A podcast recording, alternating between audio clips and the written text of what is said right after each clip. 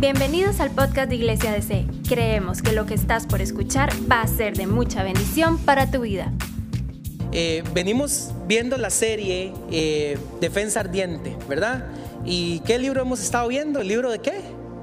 De Judas, ¿verdad? Y hoy cerramos con esta carta y con esta epístola eh, de Judas acerca de lo que él venía hablando. ¿Cuántos quieren ser transformados por la palabra de Dios? Sí, nosotros no venimos aquí a recibir información.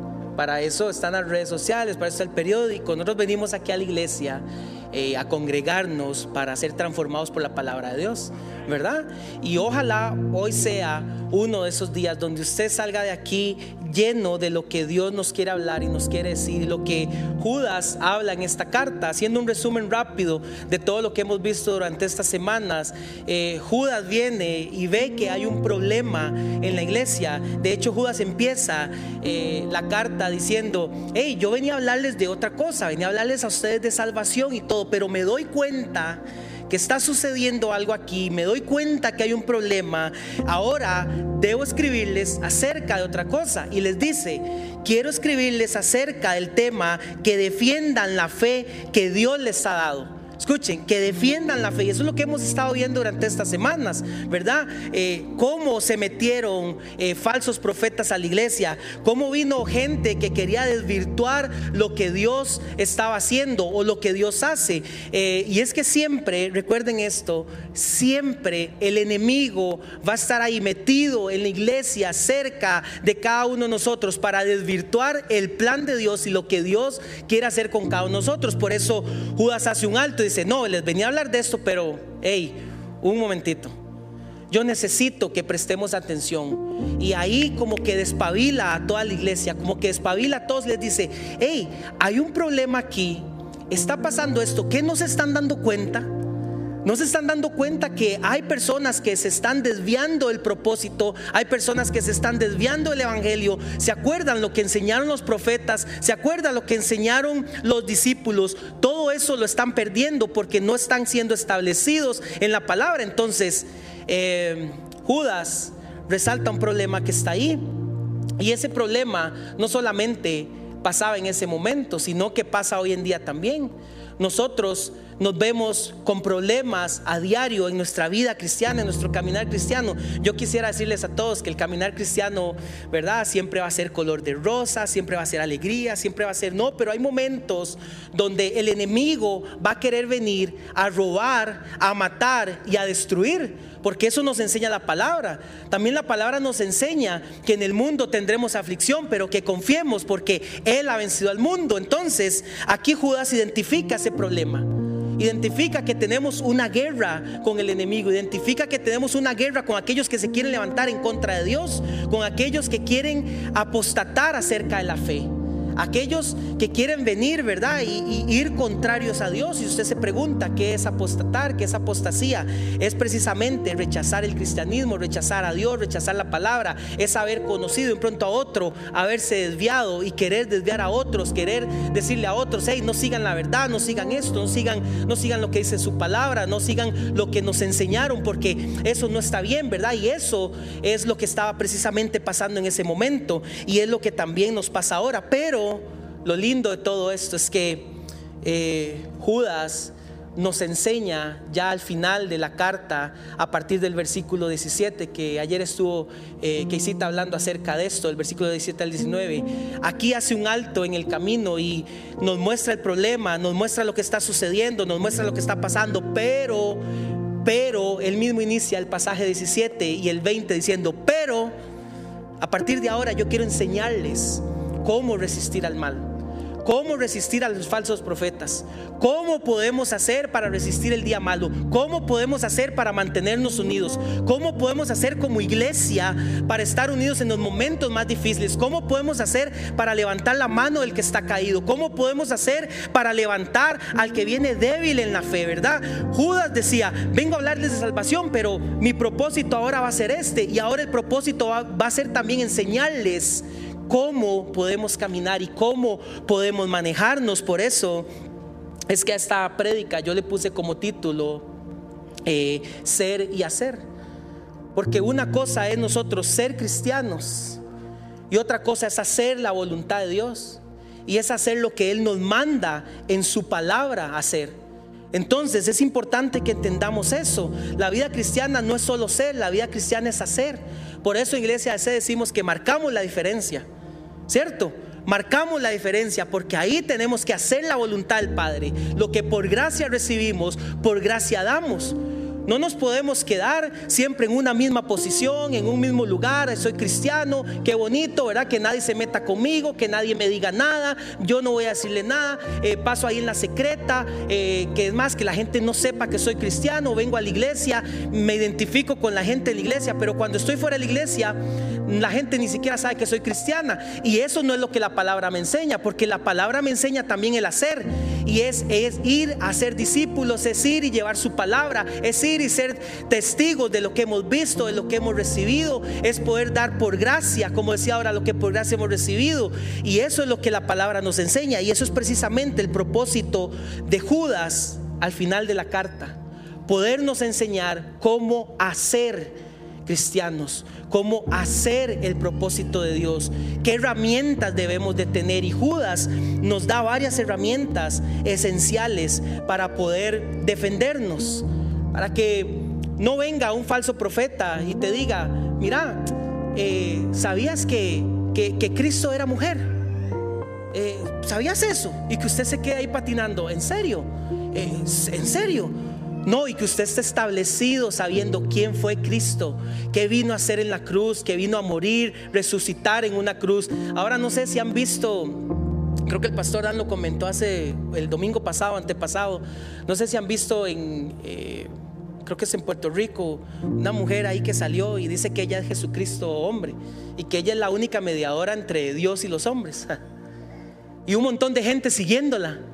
Un montón de gente ahí diciendo, sí, usted es Cristo, usted es Jesús. ¿Por qué? Por falta de conocimiento perece mi pueblo, dice su palabra, porque no están gente establecida en la palabra. Y Judas nos viene a poner algunas bases y algunas herramientas y dice, a partir del versículo 20 que me compete hoy, del 20 al 25. Dice Judas, pero ustedes, ojo, siempre que vemos un pero en la palabra, está haciendo un contraste de lo que venía hablando anteriormente. Y dice, pero ustedes, queridos amigos, deben edificarse unos a otros en su más santísima fe. Deben edificarse, orar en el poder del Espíritu Santo Sigue diciendo, y esperar la misericordia de nuestro Señor Jesucristo, quien les dará vida eterna. De esta manera se mantendrán seguros en el amor de Dios, se mantendrán unidos en el amor de Dios. Deben tener compasión de los que no están firmes en la fe. Presta atención todo lo que Judas está diciendo. Rescaten, sigue diciendo el versículo que sigue rescaten a otros arrebatándolos de las llamas del juicio. Incluso a otros muéstrenles compasión, pero háganlo con mucho cuidado, aborreciendo los pecados que contaminan la vida de ellos. Y Judas cierra esta carta con una oración de alabanza eh, demasiado hermosa y dice, y ahora que toda la gloria sea para Dios, quien es poderoso para evitar que caigan y para llevarlos sin mancha y con gran alegría a su gloriosa presencia. Que toda la gloria, cierra, sea para Él, quien es el único Dios, nuestro Salvador, por medio de Jesucristo nuestro Señor, Toda la gloria, la majestad, el poder y la autoridad le pertenecen a Él antes de los tiempos, en el presente y por toda la eternidad. Me gusta mucho todo lo que estoy leyendo aquí de Judas porque cuando nosotros venimos a Cristo, a nosotros se nos ha expuesto eh, la coraza de justicia, ¿cierto? ¿Saben qué es la coraza? La coraza es aquello que te va a evitar que los dardos del enemigo vengan a hacerte daño. Eso es la coraza. dice que nosotros es puesto una coraza de justicia. Dice que es puesto también un yelmo de la salvación, que eso es como un casco, ¿verdad? Y eso es para evitar que nosotros caigamos en combate. Eso es para evitar que nosotros algún disparo ahí nos dañe y nos perjudique. Entonces yo quise ejemplificar esto con un chaleco antibalas.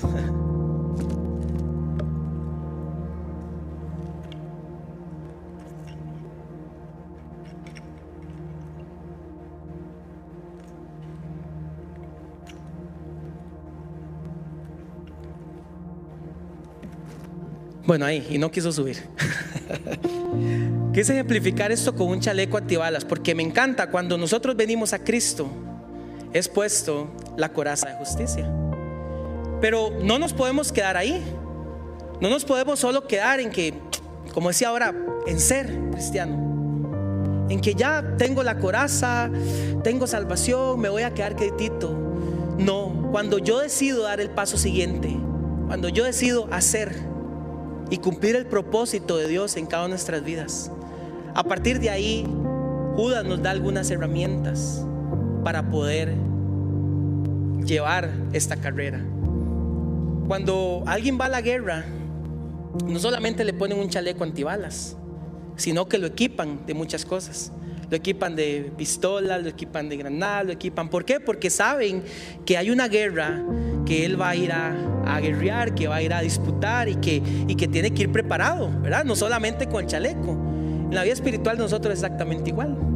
Por eso Judas empieza diciendo en el versículo 20, pero ustedes queridos amigos deben edificarse unos a otros. Dice que debemos edificarnos. Es la primera herramienta que Él nos da. Debemos edificarnos unos a otros. ¿Y cómo nos edificamos como iglesia? ¿Cómo dice usted, Ram? Pero ¿cómo me edifico yo como iglesia? Nos edificamos por medio del conocimiento de la palabra de Dios. Para eso Él dejó esa guía, para eso dejó su palabra. Decimos en iglesia, sé verdad, esta es mi Biblia, la palabra de Dios, es mi única regla infalible de fe y conducta. Afirmo que soy, que dice, lo que mi Biblia dice que soy, tengo lo que mi Biblia dice que tengo. No solamente yo tengo que venir un domingo a escuchar de la palabra de Dios y el resto de la semana, eh, No hice nada, no agarré la Biblia, no leí, no, yo tengo que escudriñar la palabra, yo tengo que leerla, yo tengo que agarrarla, yo tengo que analizarla. ¿Por qué? Porque ahí es donde viene el conocimiento de Dios para nuestras vidas, para que nosotros sepamos qué hacer en el día malo, para que nosotros sepamos que Él está con nosotros como poderoso gigante, para que nosotros nos afirmemos en la fe, nos afirmemos en sus enseñanzas, nos afirmemos en todo lo que Él nos dice en su palabra que Él va a hacer por nosotros y que Él no miente y que Él no va a decir, no, yo una vez hice esto, pero ahora no lo voy a hacer con vos. No, nos dejó la palabra para que nosotros crezcamos y nos edificamos unos con otros. Por eso es que en Iglesia C tenemos las series, por eso es que traemos la palabra, por eso es que venimos con una, una palabra no adulterada, venimos con una sana doctrina, venimos dando lo que la palabra de Dios nos enseña. ¿Por qué? Como decía al principio, porque por falta de conocimiento perece mi pueblo y nosotros como pastores, como cuerpo pastoral, como iglesia C, no queremos que ustedes perezcan, no queremos que ustedes mueran en el intento, no queremos que venga cualquier falsa doctrina y ustedes se desvíen, ¿verdad? Diciendo y creyendo en algo que no está establecido en la palabra de Dios. Por eso nosotros debemos edificarnos en su palabra. Debemos edificarnos, debemos eh, rumiar en la palabra, debemos estar inquiriendo en su palabra, debemos estar metidos en ella de día y de noche, porque ese es el alimento y ese es lo que Dios nos quiere hablar cada día para cómo caminar, cómo seguir y cómo andar. Y por ende eh, nos edificamos unos a otros. Nos edificamos unos a otros. No sé cuántas veces les ha pasado que alguna vez estás hablando con un amigo y de un pronto a otro vienen eh, palabras eh, de ánimo a la vida de uno y, lo que esa persona está hablando es palabra de Dios. Nos está diciendo lo que la Biblia dice y, eso viene y eso nos edifica y nos hace crecer y nos, nos levanta, ¿verdad? Eh, pero si no nos metemos en la palabra, ¿qué tenemos para darle a otros? Como punto número dos, Judas nos da otra herramienta y nos dice orar constantemente en el Espíritu. Orar constantemente en el Espíritu. Esto me habla de una constante comunión con el Espíritu Santo. Eso es lo que me está hablando Judas. Orar constantemente en el, espíritu, es una comunión genuina con Él, una comunión genuina con el Espíritu Santo. Y de aquí yo saco tres puntos de esta oración constante. ¿Qué es orar en el Espíritu? Número uno es orar con conocimiento. Número dos es orar con fervor y número tres es orar con sinceridad. Ran, que es orar con conocimiento. Orar con conocimiento es entendiendo lo que Cristo hizo por usted en la cruz. Orar con conocimiento es entendiendo que Cristo está a favor de nosotros. Orar con conocimiento es sabiendo que yo vengo a la oración, yo vengo a buscar refugio en Él y voy a encontrar ese refugio. Orar con conocimiento es sabiendo que si estoy pasando por alguna dolencia, alguna enfermedad, yo voy a orar y Cristo tiene el poder para sanarme. Orar con conocimiento es venir y doblar rodillas y creer que Él está a favor de nosotros y creer lo que su palabra dice y creer que Él está siempre, siempre, siempre dispuesto a ayudarnos en medio de cualquier situación. Eso es orar con conocimiento. Cuando yo oro con conocimiento, yo estoy entendiendo que en la oración Dios me restaura que en la oración Dios me ama, que en la oración Dios me levanta, que en la oración Dios me fortalece, que en la oración Dios me cambia. Y cuando yo oro con fervor, me gusta esta parte de orar con fervor. Eh, ¿Cuántos han estado enamorados aquí? Así, enamorados, enamorados, de verdad. ¿Verdad? Cuando uno está enamorado, cuando está en ese primer amor, ¿verdad? Uno siempre quiere eh, llamar a esa persona, estar ahí en mensajes, verla, todo, ¿verdad? Y, usted ve un fervor en esa persona, ¿verdad? Usted, hasta que ya llega un punto en que usted dice, ya, ya cansó. ya, ya, ya, ya, sí, sí, ya sé que, ya sé que le gusta, ya sé que la quiere. Eh, pero eso es orar con fervor cuando usted se enamora y se derrite delante de la presencia de Dios, cuando usted se enamora de Dios, cuando usted se enamora del Espíritu Santo. Eso es orar con fervor. Usted viene y quiere estar en la presencia de Él, ¿verdad? Y derrama su corazón, Señor, aquí estoy, Señor, te amo, Señor, te adoro. Qué grandes son tus maravillas, grandes son tus proezas, grande es lo que has hecho por mí, grande es lo que haces a favor de nosotros. Y eso es un corazón que ora con fervor, pero debemos examinar muchas veces nuestro corazón. Que muchas veces no oramos con ese fervor. ¿Será que eh, hay algo ahí que nos está seduciendo? Hay algo ahí que nos está susurrando al oído y nos está queriendo desviar del propósito. Ahí es donde tenemos que tener cuidado y el punto 3 de la oración es orar con sinceridad. Dice la palabra de Dios que un corazón contrito y humillado Dios no lo desprecia. Una de las cosas que más nos afectan como cristianos es que cuando cometiste un error o pasaste por algo, hiciste algo o, no has últimamente venido a la presencia de Dios, te da vergüenza orar te da miedo acercarte a la presencia de Dios, te da miedo doblar rodillas porque dice, Dios seguramente no va a escuchar mi oración, seguramente mi oración no va a pasar del techo, pero ahí es con mucho más razón cuando nosotros debemos venir y acercarnos a orar, acercarnos a su palabra, venir con un corazón sincero y una oración sincera delante de Él, porque Dios ya conoce por lo que estás pasando, Dios ya conoce lo que hiciste, ahora solo tenemos que rendirnos delante de Él, el enemigo quiere que nos apartemos de Dios. El enemigo quiere que nos alejemos, que no oremos, que no, no vayamos a su presencia, pero yo hoy les digo lo contrario. Si estás pasando por alguna situación, si estás pasando por un momento donde usted dice, no tengo ganas de orar, yo le digo, vaya con un corazón sincero. Vaya delante de la presencia de Dios, diga, Señor, aquí estoy. Señor, aquí estoy. Yo muchas veces lo he hecho. Muchas veces he venido a tener que arrollarme con un corazón sincero porque quizás he venido de una semana convulsa, he venido de una semana donde no quiero acercarme a la presencia, no quiero orar y yo me acerco y le digo, Señor, aquí vengo con un corazón sincero, vengo con un corazón contrito, con un corazón humillado, Señor. Que tu palabra dice que tú no lo desprecias. La vida del cristiano y la vida de un verdadero cristiano no puede estar alejado del Espíritu Santo. No puede estar alejado del Espíritu Santo. Si usted quiere estar aquí y quiere tener el Espíritu Santo aquí, así no juega el asunto. La vida del creyente es en una comunión constante con el Espíritu Santo.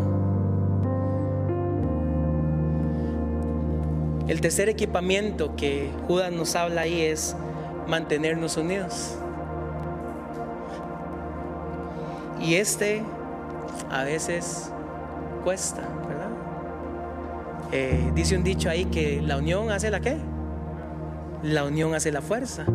Y, me gusta mucho lo que Judas está hablando aquí en el 21. Eh, viene, dice, de esta manera se mantendrán seguros. Está hablando de unidad, ¿verdad? No está hablando de uno.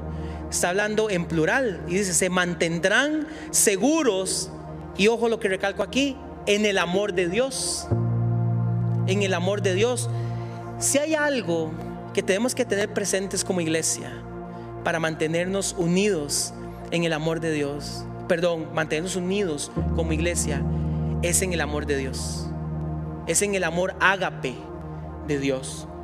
Nosotros tener ese amor sincero, ese amor ágape. Pablo lo habla de esta manera en Efesios 4. Dice, sean siempre, o las características que Pablo habla acerca de, de la unidad. Sean siempre humildes y amables. ¿Cuántos somos humildes y amables aquí? No hay humildes y amables. Ya me preocupó. Eh, next, no, mentira. Sean pacientes unos con otros. Este cuesta la paciencia, ¿verdad? Y mi esposa hizo, eh, tiene que ser muy paciente conmigo. Sean pacientes unos con otros, ojo, y tolérense las faltas por amor. Qué difícil es perdonar, ¿verdad? A veces. Qué difícil aceptar las faltas de otro. Pero cuando entendemos el amor ágape, podemos seguir unidos. Sigue diciendo, hagan todo lo posible por mantenerse unidos en el Espíritu y enlazados mediante la paz, pues hay un solo cuerpo y un solo espíritu, tal como ustedes fueron llamados a una misma esperanza gloriosa para el futuro. Y les recuerda, y nos recuerda Pablo, hay un solo Señor, una sola fe, un solo bautismo y un solo Dios. El amor, eh, lo que Judas y Pablo están hablando aquí acerca del amor, es el amor no fingido. Es el amor ágape. Dice la palabra que el amor es el vínculo perfecto. Usted quiere ver una iglesia unida, amémonos los unos a los otros. Iglesia, sé que hemos dicho que amamos a Dios y amamos a las personas. Eso no es por decir una frase nada más, es porque la palabra de Dios me enseña que el amor es el vínculo perfecto y a la persona que usted tiene a su lado, aunque no la conozca, usted la tiene que amar. Porque cuando esa persona falle, su amor tiene que ser demasiado fuerte para poder restaurar, para poder levantar, para poder acompañar. Porque qué fácil sería que esa persona nunca falle, que esa persona solo cositas lindas te diga y usted, ay sí, qué amor, qué lindo, qué. Pero cuando esa persona te ofenda, cuando esa persona te hiera, ¿qué va a pasar? Cuando esa persona te dé la espalda, ¿qué va a pasar? Eh, estemos unidos en una visión, estemos unidos en un propósito, alentémonos, levantémonos, que nuestra boca siempre hable vida, que usted pueda hablar vida a la persona que está a la par, que usted pueda hablar vida en su familia, que usted pueda hablar vida a su alrededor, en el trabajo, en la universidad, en el colegio, donde usted esté, usted pueda hablar vida. Usted aquí no está solo, nos debemos mantener unidos. Por eso están también los grupos conexión. En los grupos conexión encontramos libertad y encontramos unión con otras personas, encontramos relación con otras personas. Y le aseguro que si entras a un grupo conexión, nunca más caminarás solo. Eso no como un anuncio, ¿verdad? Un anuncio de Nike. Como punto número cuatro, la otra herramienta que Judas nos da es tener compasión. Tener compasión. Aquí hay otro equipamiento más. Tener compasión. El versículo 22 dice, tener compasión de los que no están firmes en la fe. A veces, como cristianos, que no caigamos en el error de que uh, ya estoy firme, ya soy casi que vice Jesús, ya soy casi que perfecto. Hey, cuidado con caer en eso. Aquí Judas está diciendo, siempre lleven con ustedes la compasión para los otros. La compasión, porque hay gente que va a necesitar de esa compasión. Y si hay alguien que fue movido a compasión fue Jesús. Recuerdo la historia de el leproso. Cuando viene un leproso, se le acerca y le dice, hey, si quieres me sanas. Dice la palabra que él fue movido a incompasión extendió su mano, lo tomó y lo sanó. Y hoy en día habemos muchos que hemos estado en algún momento con lepra. El leproso en ese momento ejemplificaba, el leproso, perdón, era una persona apartado, era una persona que la despreciaban, era una persona que inclusive la apedreaban por su condición. Y muchos de nosotros a veces venimos en esa condición a la iglesia. Recuerde, la iglesia venimos a, aquí para ser restaurados, para ser levantados, para que Cristo nos cambie la vida. Y muchos a veces venimos así y los que se sienten a veces más espiritual, ¿verdad? Quieren volver a ver a esa persona y prácticamente quieren apedrearla y quieren alejarla. Hey, en algún momento alguno de nosotros estuvo en esa misma condición que el leproso. Por eso en nosotros tiene que haber compasión siempre. Que no se nos olvide de que fuimos rescatados.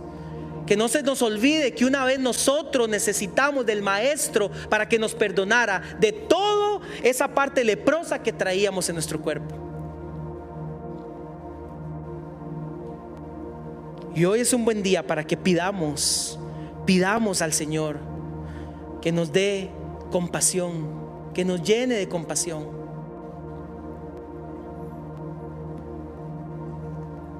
Hace unos meses atrás, una pareja se acercó a Chari a mí para hablarnos acerca de una situación. Y, y Chari y yo fuimos movidos a compasión. Fuimos movidos a compasión. Y entendimos que un día nosotros pasamos por esa misma situación. Y alguien fue movido a compasión por nosotros. Así funciona el caminar cristiano. Hoy por ti, mañana, mañana por mí. Hoy por mí, mañana por ti. Hoy vas a necesitar compasión de alguien que se acerque a levantarte la mano, a restaurar, animar, a acompañar, a enseñarte la luz de Cristo en tu vida. Y mañana usted va a ser ese medio para que alguien llegue a los pies de Cristo exactamente igual, por esa misma compasión que usted se equipó. Es la misma compasión que Judas nos está enseñando aquí. Y como punto número 5, Judas nos dice que nos equipemos de rescatar o salvar a otros. Dice Judas 23, rescaten a otros, ojo, arrebatándolos de las llamas del juicio rescaten a otros arrebatándolos de las llamas del juicio. Si hay algo que a mí me sorprende y me encanta y que ellos no, tal vez muchos de ellos no conocen al Señor, son los soldados.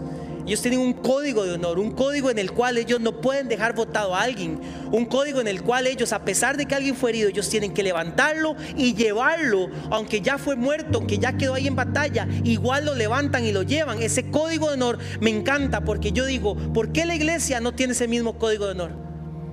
¿Por qué la iglesia no aprende a rescatar y a salvar, así como dice Judas? Rescaten a otros agarrándolos de las llamas del juicio, de las llamas del infierno, agarrando a las personas, tener esa empatía, ese amor, porque otros están perdiendo y ahora usted está en esta posición donde Cristo vino a rescatar su vida y usted vuelve a ver a las personas que necesitan ser levantadas, ser animadas, ser restauradas. Y esa es nuestra función como iglesia. Ese es el llamado de nosotros, no solamente ser, sino hacer la voluntad de Él. La voluntad por la cual nosotros estamos aquí, no quedarnos solamente sentados en una silla, sino levantarnos de esa silla y llevar las buenas nuevas a otros para que conozcan del amor salvador de nuestro Padre Celestial. Llegó el tiempo, iglesia. Por eso fue lindo ver esta carta o esta epístola de estas semanas, porque es lindo ver cómo vamos a pasar momentos difíciles.